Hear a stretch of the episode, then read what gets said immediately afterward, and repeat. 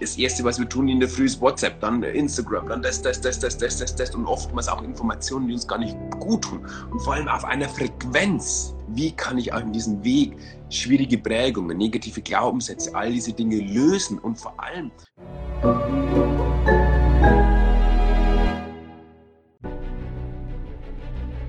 Willkommen bei dem Podcast von Die Köpfe der Genies. Mein Name ist Maxim Mankewitsch und in diesem Podcast lassen wir die größten Genies aus dem Grabau verstehen und präsentieren dir das spannende Erfolgswissen der Neuzeit.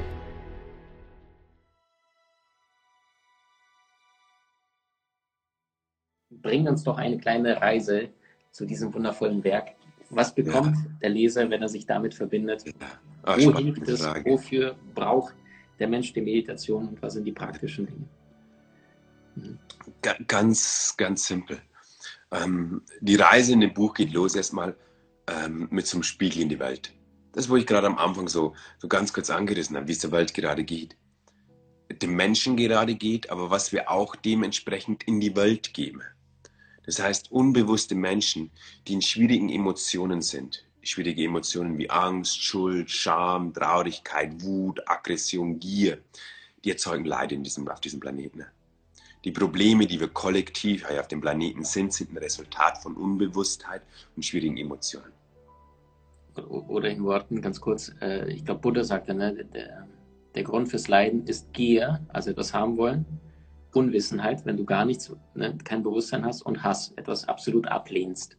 Ja. Und, und, und die meisten, wie du sagtest, ne, Buch ausverkauft, der Ego-Verstand, Reptilien gehen und sagt, Nachschub, Gier, ja oder die absolute Ablehnung, ne? dass die Menschen dann anfangen zu hassen, nachdem sie vorher allerdings geliebt haben. Okay, ja. ich bin bei dir weiter. Genau, und diese, und diese, diese, diese Spiegel hält einfach ein, das mal zu erkennen, diesen Irrsinn. Das ist das tatsächlich, was man am, mit fortlaufender Meditation, wenn man dann so in die Welt blickt, denkt, was ist denn hier eigentlich schiefgelaufen? Ich glaube, Kinder haben sowas manchmal noch intuitiv, die, wenn ihr die Eltern anschauen, dann denken sie, da stimmt was nicht. Da stimmt was nicht. Ich kann mich in meiner Kindheit an diese Momente erinnern, wo ich mir gedacht habe, die sind ständig so gestresst, die haben ständig so viele Schwierigkeiten. Was stimmt denn hier nicht? Ich konnte als Kind nicht sagen, was nicht stimmt. Ich habe gedacht, okay, das ist scheinbar, scheinbar ist das Leben, aber wenn wir eine Meditationspraxis entwickeln, erkennen wir das, dass wir, dass wir das in so einen Irrsinn verfallen sind, in so einen Konsumirrsinn, in so einen Leistungsirrsinn. Ich sage jetzt nicht, dass, dass, dass, dass, dass schöne Dinge nicht, dass, dass wir jetzt im völligen Zelibat leben müssen und nichts mehr kaufen, gar nicht, sondern dass, dass wir den Irrsinn ins Auge blicken dürfen. Und dann geht es gleich los, was, was bringt uns Meditation, was bringt uns Achtsamkeit? Und das sind drei Qualitäten. Das ist Klarheit im Geist, dass ich Dinge klar sehe, Stabilität, dass mein Geist nicht ständig rumspringt und Friede. Das heißt, die Qualitäten gucken wir uns an. Und dann ist so die, die Reise, die, die ich erlebt habe, wie ich mich hingesetzt habe, aufs Meditationskissen. Es geht erstmal los mit dem Denken. Ja. Dieses Chaos im Kopf. Und ich habe es, im Buddhismus gibt es so diese schöne, diese schöne Geschichte des Affengeists. Jeder kennt die, das kleine Äffchen, das auf alles springt und sich mit allem identifiziert und, und ständig von einer Sache zur anderen springt. Und ich habe dieses Kapitel oder das erste Unterkapitel da genannt King Kong of Ecstasy. Das heißt, es ist kein Äffchen mehr, sondern es ist ein King Kong geworden. Und nicht nur ein King Kong, sondern haben es noch Ecstasy gespritzt durch, durch diese extreme mediale Bombardierung, die wir einfach im 21. Jahrhundert erleben. Das heißt, unser Geist ist völlig durchgedreht. Ein Beispiel, mein Opa, also ich, ich bin am Dorf groß geworden und neben dem kleinen Bauernhof war so ein großes Feld. Und kennst du diesen Windows-Hintergrund, äh, diese grüne Wiese? So, so hat es ungefähr ausgesehen. So. Und da war so eine riesengroße Eiche und da war eine Bank davor und einfach nur riesengroße Felder. Und mein Opa ist mehrmal die Woche dort rausgegangen mit einem Bier und einer Zigarre, hat sich hingesetzt und hat den Sonnenuntergang angeschaut, wie die Sonne untergeht. Und das hat er zwei Stunden gemacht. Das heißt, früher war das normal, dass wir noch die Stille gesucht haben und heutzutage das Erste, was wir tun in der Früh, ist WhatsApp, dann Instagram, dann das, das, das, das, das, das, das und oftmals auch Informationen, die uns gar nicht gut tun. Und vor allem auf einer Frequenz, die uns nicht gut tut. Dieses emotionale, laute Musik, emotionale Ausdrücke, viel Impulse, nächste Musik, nächste, also das ist für unser Gehirn Überstimulanz. Und dann entwickelt sich dieses Äffchen im Kopf zu King Kong auf Ecstasy und dort zu lernen, wie kann ich den Geist beruhigen? Wie kann ich auf diesem Weg schwierige Prägungen, negative Glaubenssätze, all diese Dinge lösen und vor allem auch dieses Wichtige, was ist denn überhaupt Denken? Weil viele sind ja auch identifiziert mit dem Denken. Die nächste Ebene nach dem Denken, was wir in der Meditation meistens erleben und das Schöne ist, ich versuche in dem Buch mit geführten Meditationen tatsächlich äh, die Menschen zu unterstützen, gerade die, wie du eingangs gefragt hast, wenn ich mich in die Stille gesetzt habe, wäre mir zu viel gewesen. Geführte Meditation ist ein wundervoller Einstieg, um dort leicht in Berührung zu kommen. Und die nächste Ebene ist eben Emotionen. So, okay, da ist diese, manche spüren gar, mal, gar nicht mehr mal die Emotionen, sind halsabwärts abgeschnitten, weil sie immer versucht haben zu funktionieren. Dort geht es dann darum, wieder in Verbindung mit dem Körper zu kommen, wieder wenn man schon somatisiert oder wenn das ganze Chaos schon losgelegt ist, lernen, dem Körper dort wieder zu vertrauen, lernen, wie gehe ich mit dem allen um. Das heißt, dort diesen, diesen, diesen Reinigungsprozess, diesen Purification-Prozess energetisch zu machen auf dem Körper. Das heißt, ich lerne, dass Emotionen sicher sind und ich lerne, mit diesen Emotionen umzugehen. Und dann, vielleicht kennst du diese Skala der Emotionen, wo, wo von Hawkins, ne? Genau, von Hawkins. Dass wir einfach Stück für Stück in die höhere Emotionen kommen. Dass wir das lernen.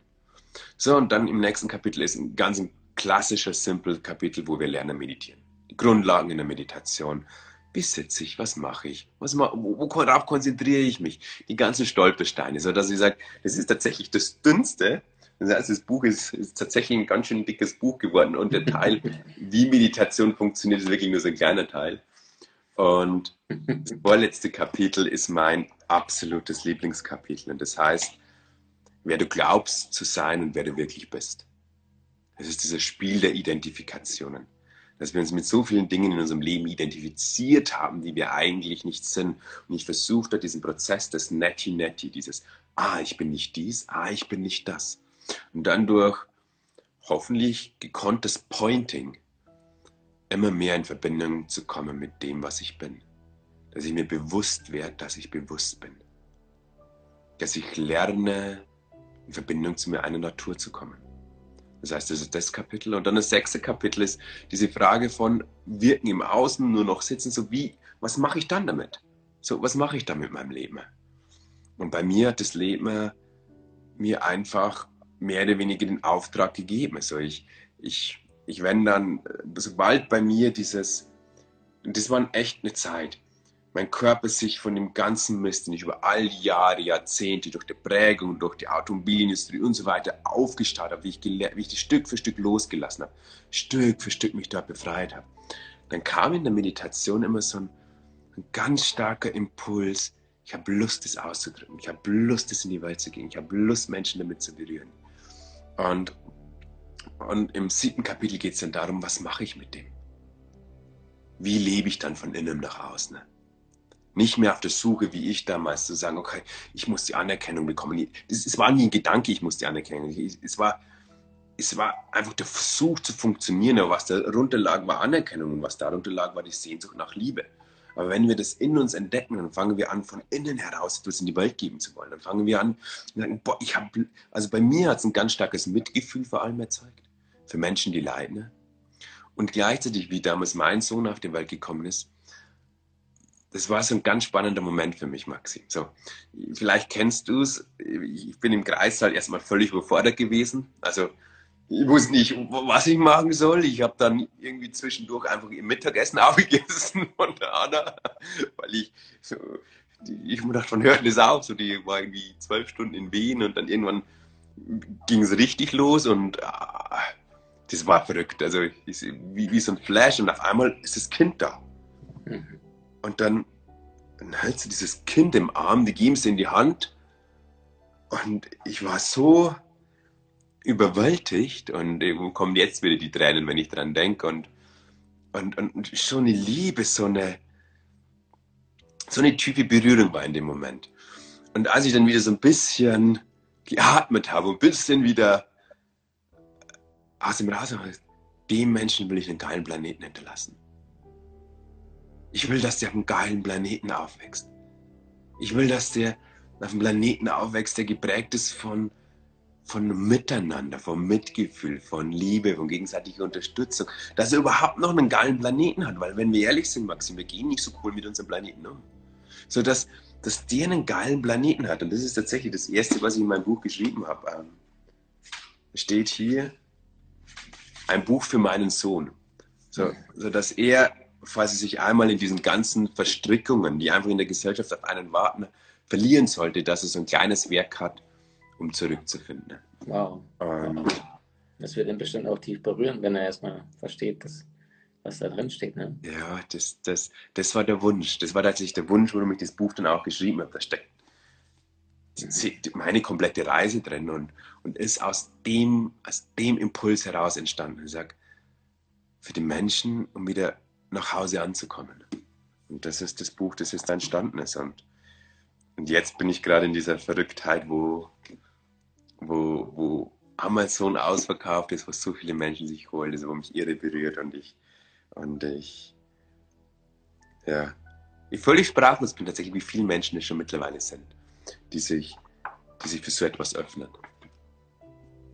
Jetzt triffst du mal Peter, äh, den, den Autoingenieur von damals mm. und zeigst ihm das Bild von heute, äh, dritte Auflage Buch. und, und, und der sagt zu dir, du wirst mal später ein Buch zum Thema Meditation schreiben. Was sagt der Autoingenieur von damals? Also du musst dir wirklich vorstellen, der Autoingenieur, der war auf dem ständigen Kampfmodus, der war in einem Überlebensmodus. Wenn er einen ruhigen Moment gehabt hätte, wo er sagt, er könnte es wirklich begreifen. Ich weiß nicht, ob er es begreifen hätte können. Für mich ist es selbst unglaublich verrückt, Maxim. Unglaublich verrückt. Weißt, es ist so eine wilde Reise und es ist für mich auch jetzt wieder. So das erste Lebensjahr von meinem Sohn war für mich Hingabe. Und jetzt ist es für mich Hingabe. Also ich habe mittlerweile in meinem Team sind wir 16 Leute. Wir sind aktuell auf der Suche nach acht, neun Leuten. Das heißt, das Team wird so unglaublich groß, es passiert so viel und ich merke, das kommt auf mich sozusagen zu, im positiven Sinne, aber nicht also das mit, mit der dritten Auflage ist so ein kleines Ego-Ding und ich, ich freue mich auch, wenn das Spiel Bestseller wird. Das ist der kleine Ego-Peter, der da immer noch irgendwo drinnen ist und das ist völlig okay, der hat da schon Spaß dabei. Aber am Ende, am Ende merke ich, dass ich einfach dafür da sein darf und dass ich mich einfach dem hingeben darf und wenn, wenn ich ein Interview gebe, dann gebe ich ein Interview. Wenn ich, wenn ich wirken darf, darf ich wirken. Das heißt, ich komme gerade in so einen, so, einen, so einen Wirkensprozess und ich kann selbst noch gar nicht greifen. Wie hätten der das vor zehn Jahren greifen können? Das wäre eine komplett andere Welt gewesen. Mein Leben könnte nicht unterschiedlicher sein. Damals war es pures Überleben. Heute ist es ein Erleben, ein Erforschen, ein, ein Erfahren von Leben ein. Nicht immer, weißt du, steh mich nicht falsch, ich, ich schwebe hier nicht im, im, im Volllotus hier die Treppen runter und, und, und, und schwebe auf der Wolke wie Son Goku, sondern ich habe auch mal schwierige Emotionen, aber der Umgang ist ein ganz anderer und, und der Grundfrieden und die Grundfreude, die ich in meinem Leben habe, ist ist eine ganz andere Welt. Was macht die allergrößten Genies aus? Sie hatten herausragende Ideen und kamen auch in die Umsetzung. Und genau deswegen bekommst du nach über 20 Jahren des Schreibens mein allererstes Buch Soul Master ab sofort im Handel.